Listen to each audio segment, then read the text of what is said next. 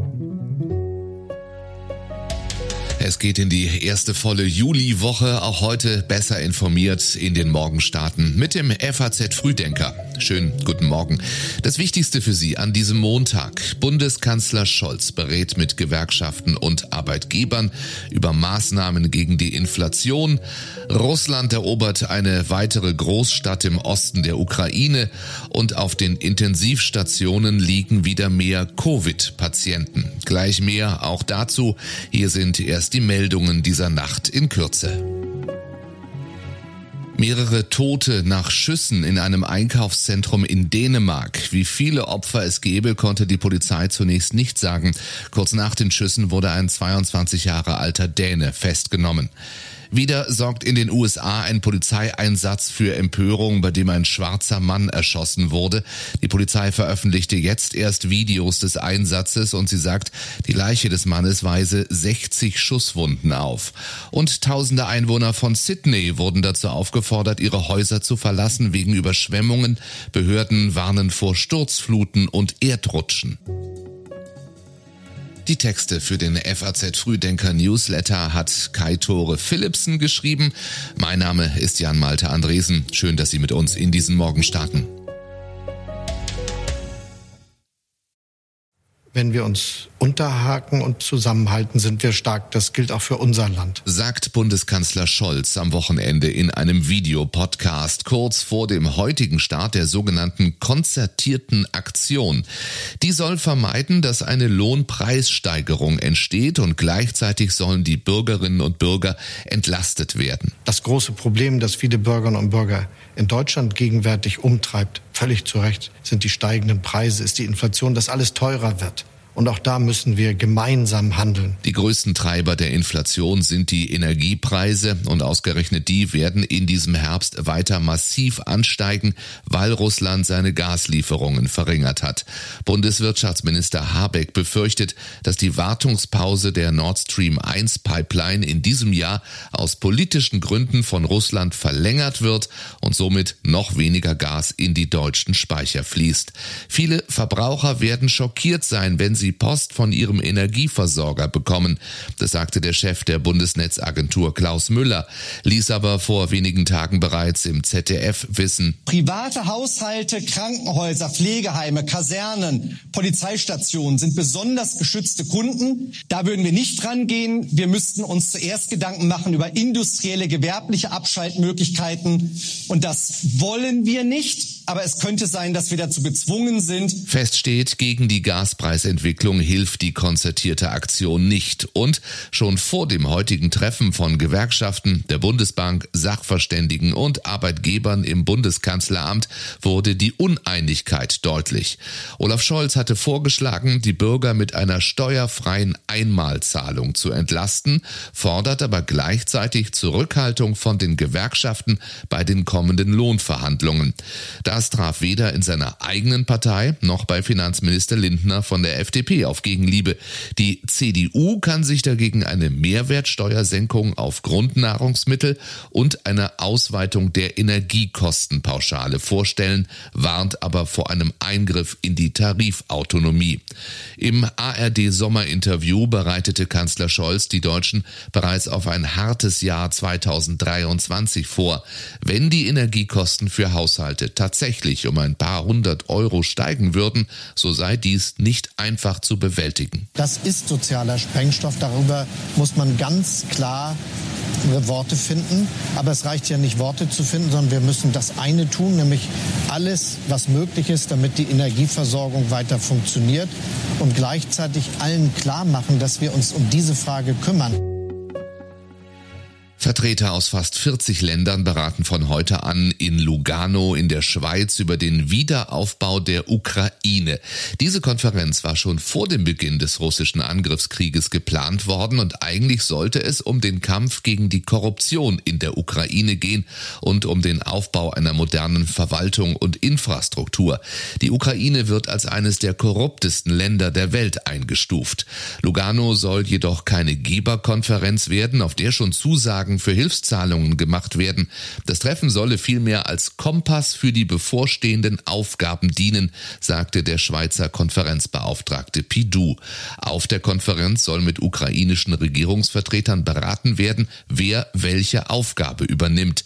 Vorbild ist der Marshallplan, der nach dem Zweiten Weltkrieg zum Wiederaufbau Europas beigetragen hat. Die ukrainischen Truppen können den russischen Vormarsch im Gebiet Luhansk im Osten des Landes derzeit nicht stoppen. In den letzten Juniwochen hatte das Militär Severodonetsk aufgeben müssen. Nun meldete der russische Verteidigungsminister Shoigu die komplette Eroberung von Lysychansk. Beide Großstädte sind nur durch einen Fluss voneinander getrennt.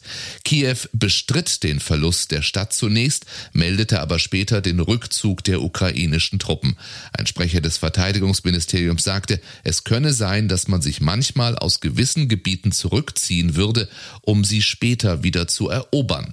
Aus der von russischen Truppen seit Monaten besetzten Stadt Melitopol im Süden des Landes werden auch tatsächlich ukrainische Gegenangriffe gemeldet. Der im Exil lebende Bürgermeister teilt mit, ukrainische Truppen hätten einen russischen Stützpunkt in der Stadt mehr als 30 Mal getroffen. Windenergie sollte im Kampf gegen den Klimawandel helfen. Seit Kriegsbeginn in der Ukraine soll sie auch die Energieversorgung in Deutschland sichern. Aber was bleibt, ist der Spagat zwischen Windenergieausbau und Artenschutz. Genau darum geht es heute beim Bundestagsausschuss für Umwelt und Naturschutz. Öffentlich bringen Umweltschützer und Vertreter der Windenergiebranche dort ihre Argumente zur geplanten Novelle des Bundesnaturschutzgesetzes vor. Der Bundesverband Windenergie kritisiert den vorliegenden Entwurf. Mit ihm ließen sich die Ausbauziele nicht erreichen. Zudem würde er weitere Anreize für Klagen gegen geplante Anlagen bieten. Auch die Umweltverbände BUND und NABU sehen neue Rechtsunsicherheiten in der Novelle und damit eine weitere Verzögerung der Energiewende. Gleichzeitig befürchten sie eine Schwächung des Artenschutzes. Mitten im Sommer steigt die Zahl der Corona-Infektionen immer weiter an und auch die Zahl der Schwerkranken wird höher. Es müssen inzwischen wieder so viele Menschen wegen Covid-19 auf der Intensivstation behandelt werden wie seit Mitte Mai nicht mehr. Die Zahl der Patienten auf den Intensivstationen ist deshalb so wichtig, weil andere Parameter der Pandemie an Bedeutung verloren haben. So ist die 7-Tage-Inzidenz weitgehend wertlos, seitdem nicht mehr alle Infizierten einen PCR-Test machen lassen müssen, dessen Ergebnis ja dann an das RKI gemeldet wird. Die wirkliche Infektionslast in der Bevölkerung dürfte also deutlich höher liegen als die zuletzt gemeldete Inzidenz von 700. Obwohl Deutschland voraussichtlich auf einen schwierigen Corona-Herbst zusteuert, schließt Bundeskanzler Scholz drastische Maßnahmen aus. Ich finde schon, Schulschließung sollte es nicht mehr geben. Und ich glaube auch nicht, dass wir so einen Lockdown brauchen, wie wir ihn in den letzten Jahren mehrfach hatten. Sagte er im ARD-Sommerinterview. Dagegen geht er davon aus, dass Masken im Herbst und Winter wieder eine größere Rolle spielen. Weil die niederländische Regierung die Stickstoffemissionen stark senken will, protestieren die Bauern. Heute drohen weitere Blockaden. Die Organisatoren haben dazu aufgerufen, die gesamten Niederlande lahmzulegen. Schon in den vergangenen Tagen hatten Landwirte mit ihren Traktoren mitten in der Urlaubssaison Autobahnen blockiert und für kilometerlange Staus gesorgt. Zum Hintergrund, Stickstoff ist eigentlich ein Bestandteil der Erdatmosphäre und ein wichtiger Nährstoff für alle Lebewesen, doch zu viel Stickstoff ist eine Belastung für die Ökosysteme. Die Landwirtschaft erzeugt auch in Deutschland zu viel Stickstoff. Verursacher ist die intensive Rinder- und Schweinezucht, weil der Mist und die Gülle auf den Feldern ausgebracht wird. Die niederländischen Landwirte sind auch deswegen so wütend, weil sie lange Anreize bekamen, ihre Höfe zu vergrößern, also mehr Kühe und Schweine zu züchten. Nun will die Regierung, dass sie wieder weniger Tiere halten. So viel von uns für heute und wie immer montags noch ein kurzer Blick auf das, was in dieser Woche wichtig wird. Heute trifft Bundeskanzler Scholz den französischen Präsidenten Macron zu einem Arbeitsessen in Paris. Morgen will die Ampelkoalition in Berlin Eckpunkte für eine Wahlrechtsreform beschließen. Ebenfalls morgen kommt es in Wimbledon zu einem deutschen Tennisduell. Für beide Spielerinnen, Tatjana Maria und Jule Niemeyer, ist es schon eine Sensation, überhaupt so weit gekommen zu sein. Sie stehen nämlich im Viertelfinale. Am Mittwoch beginnt in England die Fußball-Europameisterschaft der Frauen und am Freitag wird am Frankfurter Oberlandesgericht das Urteil gegen den Bundeswehroffizier Franco A. verkündet. Er soll aus rassistischen Gründen Anschläge in Deutschland geplant haben. Über alles das werden wir Sie auch hier ausführlich informieren. Links zu den heutigen Themen finden Sie in den Show Notes. Ich wünsche Ihnen einen guten Start in die Woche. Wenn Sie mögen, bis morgen früh. thank you